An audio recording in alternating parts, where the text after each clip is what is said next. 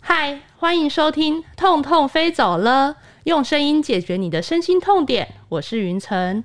国内疫情延烧三个多月，终于趋缓，这也是我们首次回到录音间。好久没有看到专业的录音器材了，真的感觉有点紧张。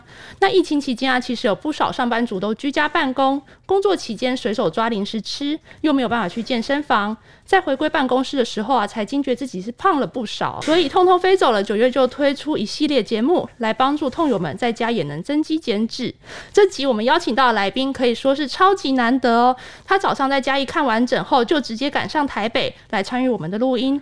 而他等等的经验谈，一定会让痛友们听了之后觉得勇气倍增。让我们欢迎嘉义基督教医院嘉医科主治医师、健康管理中心主任安心瑜，也让安医师跟痛友们打个招呼。大家好，我是安心宇医师，那我是部落健康中心的主任，那也是嘉义基督教医院健康管理中心的医师。那我刚刚真的是吓着，马上跑过来，对，好险没有迟到。真的很谢谢安医师今天来上我们节目哦。那在就是开始之前啊，我也想跟就是痛友们分享一下我跟安医师相识的过程哦。就是我们其实之前蛮早就认识，那时候我是去做一个偏向医疗的专题，是在阿里山的那个部落，是哪一个部落去了？你那时候去应该是乐野，乐野部落，对对对。然后那时候就觉得啊，天啊，这位医师也太漂亮了吧！然后后来就我们是当了研究所同学之后，然后才跟安医师比较熟识。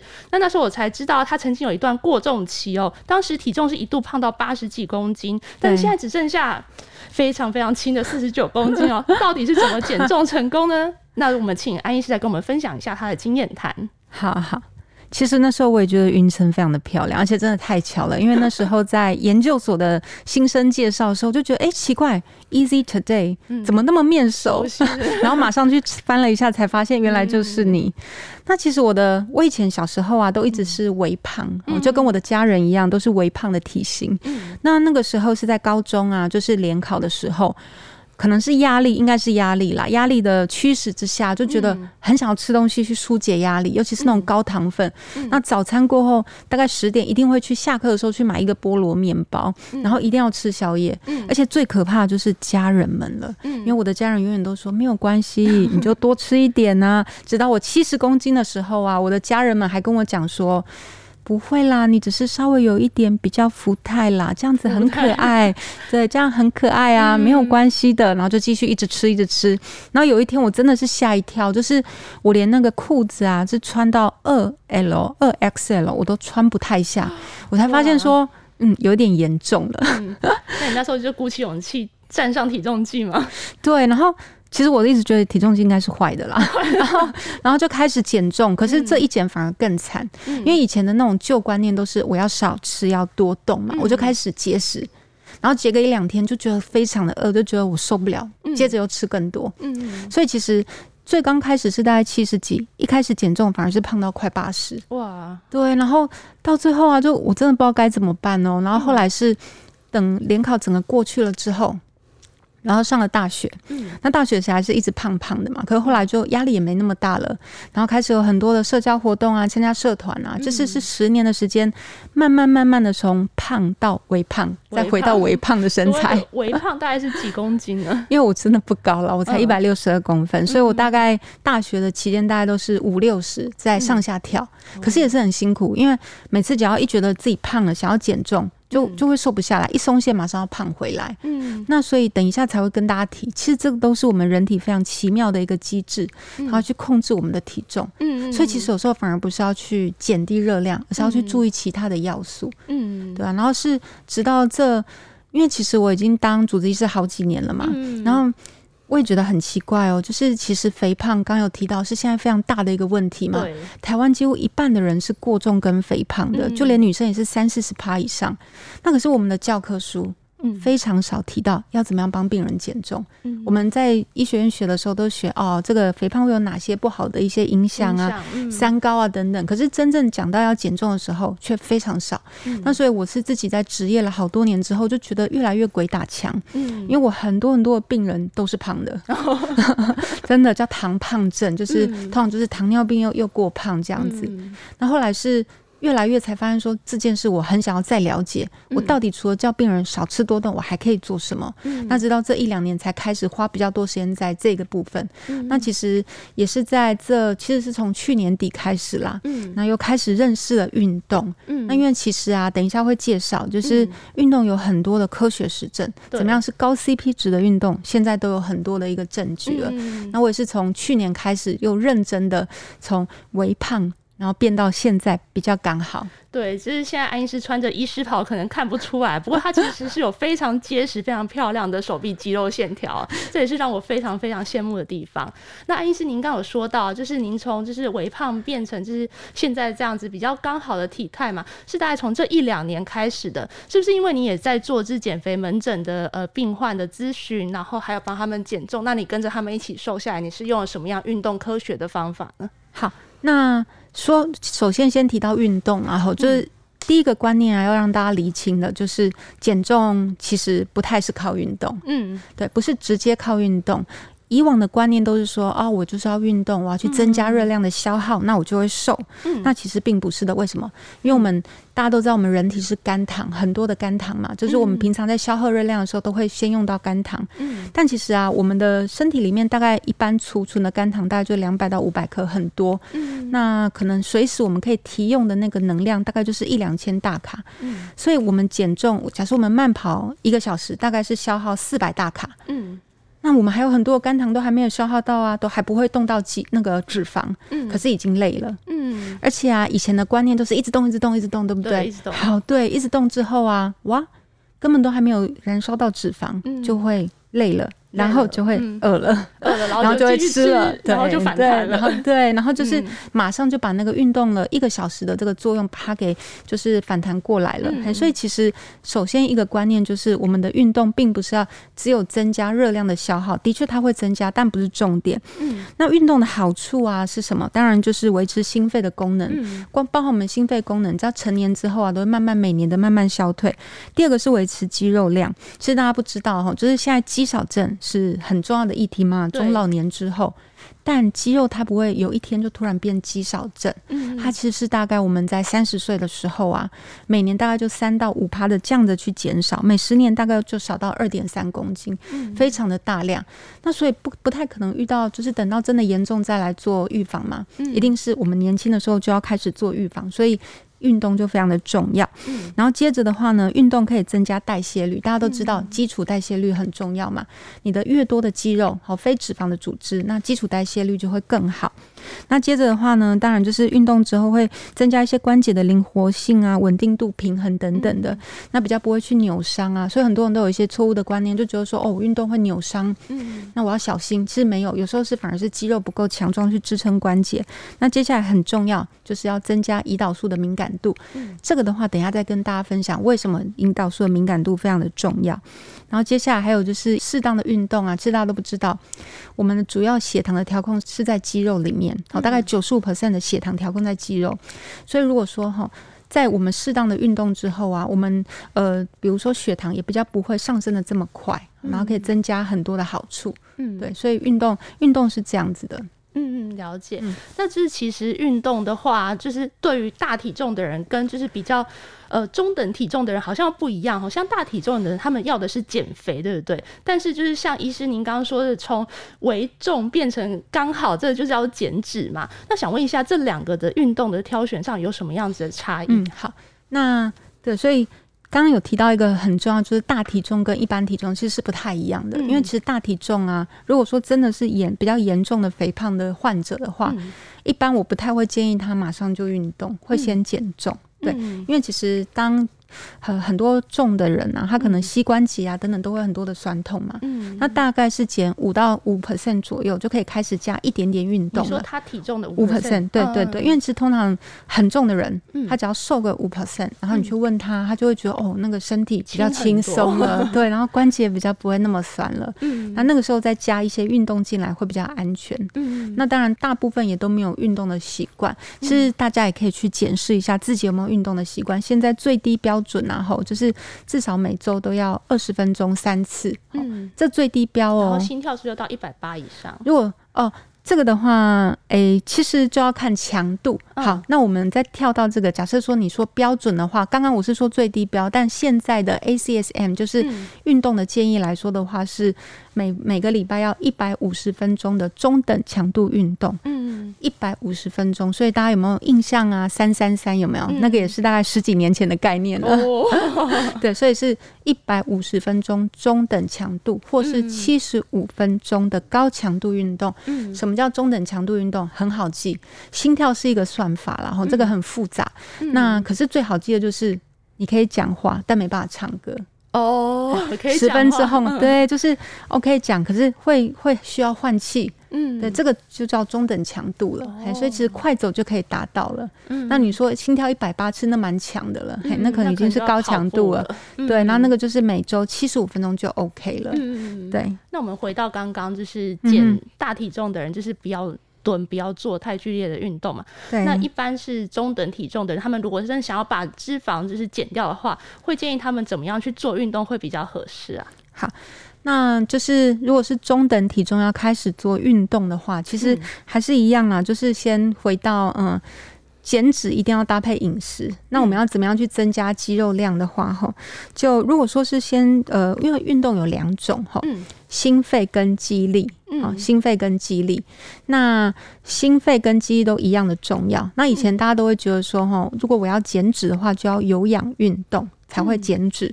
重量训练没办法减脂，可是后来的研究都发现说，重量训练它也可以跟有氧运动是一样的效果哦，所以不一定是一定要有氧才会减脂，重训也会。嗯，然后所以重训是非常重要，也才会留住肌肉量。对，那你至于说什么样的运动，那第一个的话就是有氧，有氧还是要有嘛，哈。那接着的话，一可以一半一半，一比一，就是另外一半是重训。嗯。那重训的话，我先讲比较高阶的啦。那当然，今天可能分享一些是比较简单的哈，因为其实我们一定是从刚开始的简单的慢慢到高阶。对，刚开始的激励的训练的话，最好是先训练核心的一个稳定度。你说核心是指肚子？对对对，不止不止，就是因为其实如果你是找到一个比较有经验的合格的健身教练，好，就像我现在在呃，就是进阶的这个课程啊，哈，那。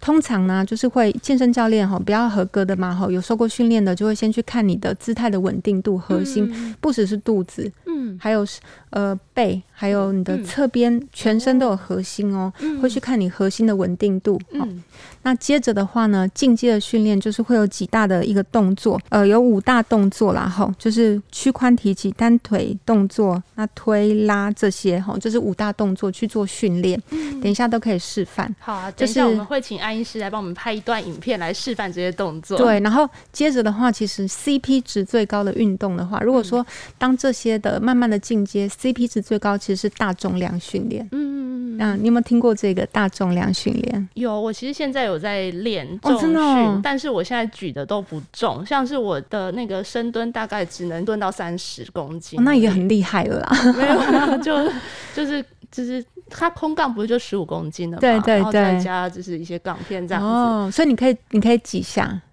就十下四组，差不多。这样其实已经不错了，可以再稍微增加，慢慢增加。因为对，因为其实啊，就是什么叫大重量？嗯，好，我们先讲到 RM。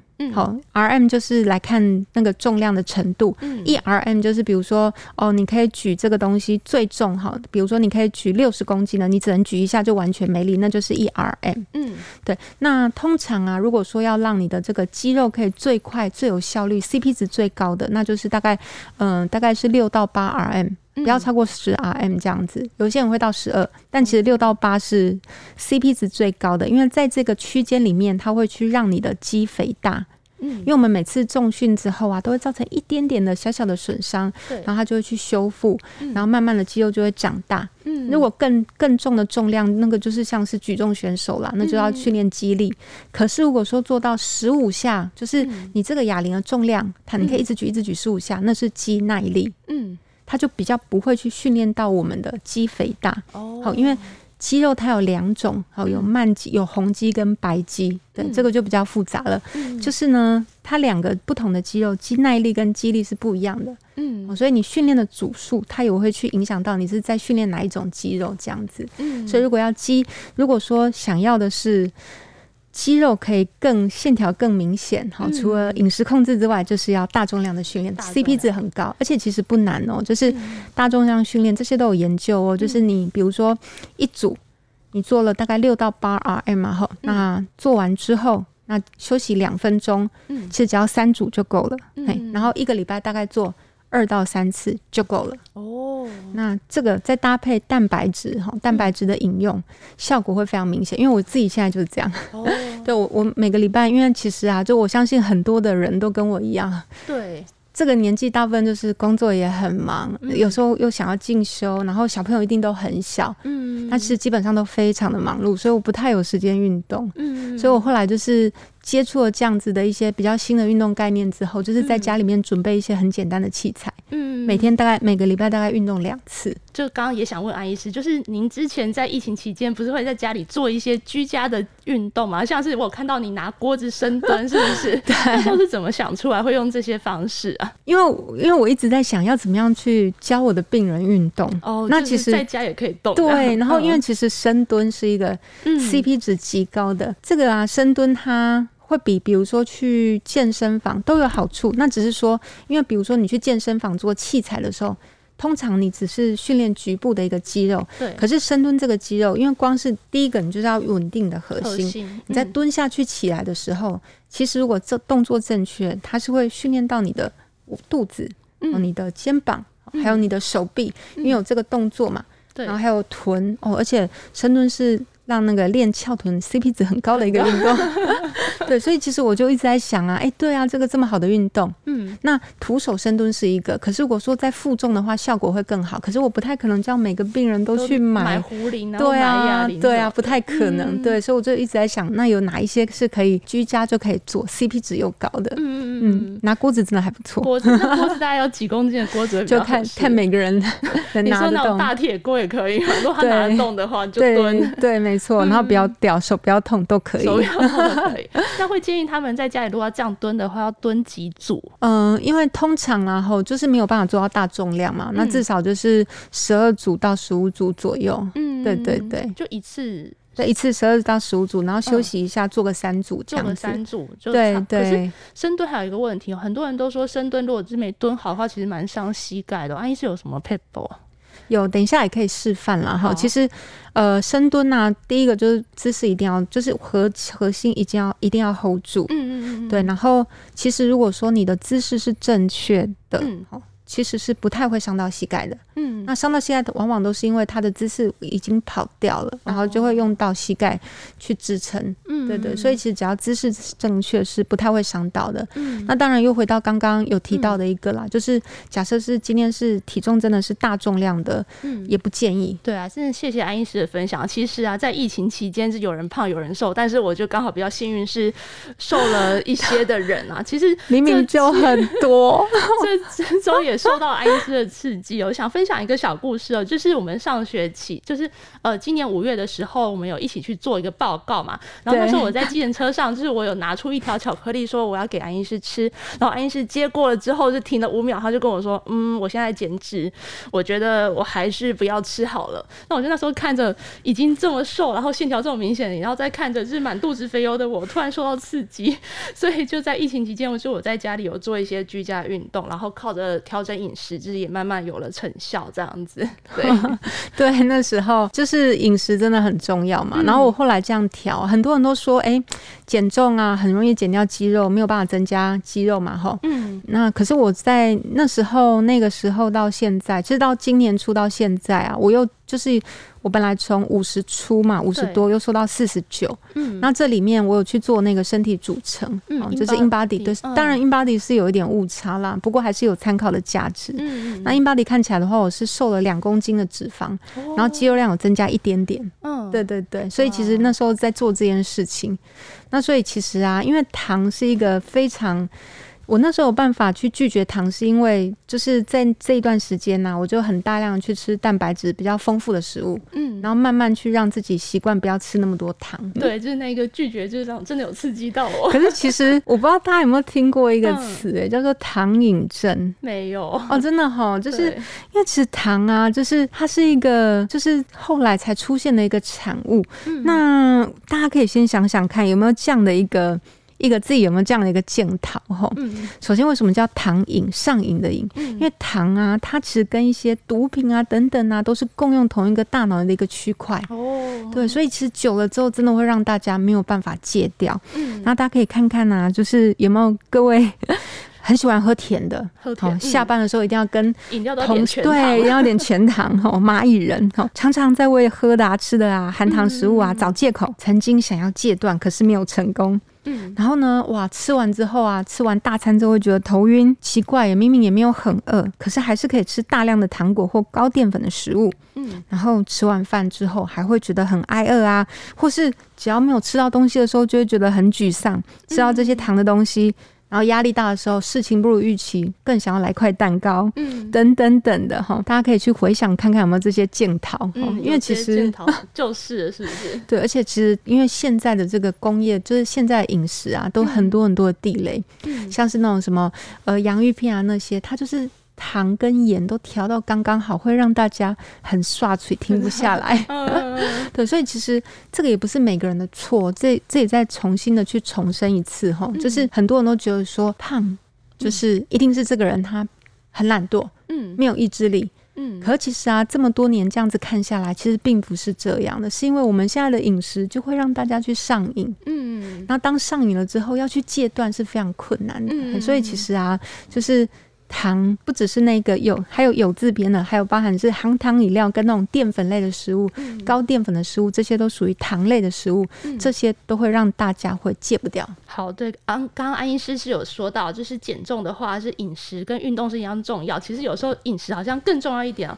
不过就是我们这里先卖个关子，我们下一集再好好的介绍饮食。不过想要请安医师先透露一下，就是如果我们真的想要开始减肥或者是减脂的话，如果以三去法的话，除了糖之外，还有什么东西可以先删掉？其实就是糖类的食物，但糖类的食物就很多了哈。这样这几年大家一直在讲，然后就是水果，水果，水果是大地雷哦，真的，因为哪一些水果？全部，全部吗？因为很容易过量，然后因为现在台湾的水果改良过，真的很好吃。对，然后其实每每天都只能吃一点点，嗯，对，那当然大家都很容易会过量，当然有一些是那种升糖指数。嗯，比较低的水果稍微可以吃。嗯，那当然除了升糖指数，我们要看糖负荷，就是除了它不会升糖指数，就是有一些有一些食物它特别会让血血糖冲高，比如说水果里面的西瓜。那我们要看糖负荷，就是它含糖的一个总量。嗯，可是水果真的很容易会超过。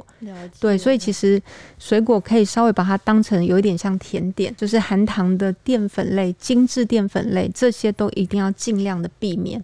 那因为这也是很有趣哦，就是像以前的以前的那个年代啊，哈，更久更久以前那种狩猎的年代，以前的淀粉其实是有很多的营养素的，哦，那其实也不容易吃到那么多，哦，所以很多像台湾就很特别，不是台湾啦，亚洲就很很重淀粉类，可是其实我们真的需要这么多这么多大量的淀粉是。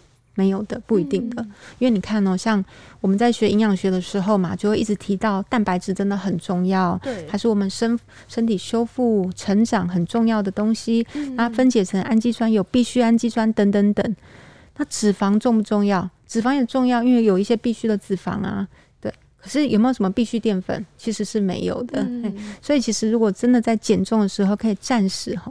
把这些东西的量减少，那水果跟甜点当然可以尽量暂时的不要吃太多。很多人就会说，那我这样子水果里面的营养素会不会不太够？其实只要去。均衡摄取一些各种各样的那个蔬菜，深绿色的、啊、黄色啊等等的，都可以取代这些。嗯嗯对，就我之后可能是 蛋糕那些巧克力，我真的都要多忌口了。对，那最后就是时间，我们也快结束了。那我再想问安医师一个问题哦，就是您自己有在看那个减肥门诊嘛？那其实现在有一些人，他们们想要快速的减肥的话，他们就会想说要去求一些偏方，像是糖尿病用药肠泌素，它最近好像就是一个蛮热门的话题哈。还有一些就是未经核准的药物。那想问一下，就是安医师，你是怎么样看这些就是减重的或减肥的用药啊？对，会建议病患使用。好，那因为现在其实我我自己其实有在开这些药，了哈不是呃肠泌素哈，因为我们目前呢哈，先说到我们目前就是呃我们台湾认可的减肥药只剩下两种，一种是帮助油脂排掉哈，就一直拉油便；另外一种就是呃肠泌素类似的一个药物。嗯，对，那。这些啊，其实这些我都会觉得这是暂时的，暂时去把你的体重压下来。那等一下也是，等一下会有更多的分享。我们每个人都会有一个体重的设置点。那如果说你长期并没有把自己的饮食哈，还有一些概念把它调整过来的话，这些都很容易复胖。嗯，甚至连胃水球缩胃，我就看过我的病人，他缩胃瘦了好多。结果缩胃之后啊，他其实就是吃东西都很很不舒服哦，吃多会想吐，因为胃变小了嘛。对。但他没想到，他就用了几年的时间，慢慢把他的胃又撑回来，撑撑回来吗？对，就是 对，然后还是一样，就是又回到原本的体重了。嗯，好，所以其实这个是非常复杂的。然后刚刚提到很多那种，就是嗯，我们比较没有这么建议的，像一些比较非法的，或是说不是那么正规的减肥药，这个要非常的小心。嗯，为什么？因为呢，刚刚有提到了嘛，好，就是我们要重重要是减脂，然后要。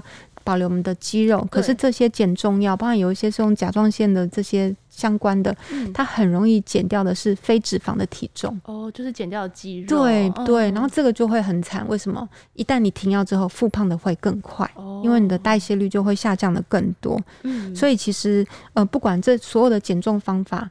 当然，我都会先就是饮食控制跟胃教，其实这个就还有运动，这其实就已经有很好的效果。真的没办法了，我们就求助药物，或是甚至是水球或是手术。可是。